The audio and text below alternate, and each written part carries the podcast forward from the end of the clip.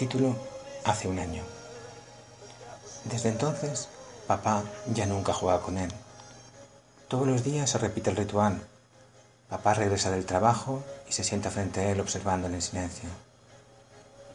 Mi hermano recibe la mirada de su padre con la sonrisa ingenua del deficiente que no entiende, pero respetuoso tampoco habla.